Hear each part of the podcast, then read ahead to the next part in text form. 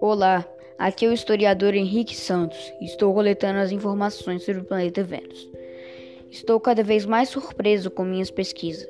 Já descobri as seguintes informações sobre o planeta. Vênus foi descoberto no ano de 1761 pelo pesquisador russo Mikhail Lomonosov Somos os primeiros a visitar Vênus e não existe nenhum resquício de água pelo planeta.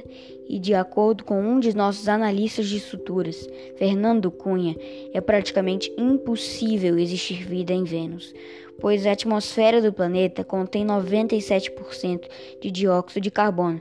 Então é praticamente impossível existir vida em Vênus.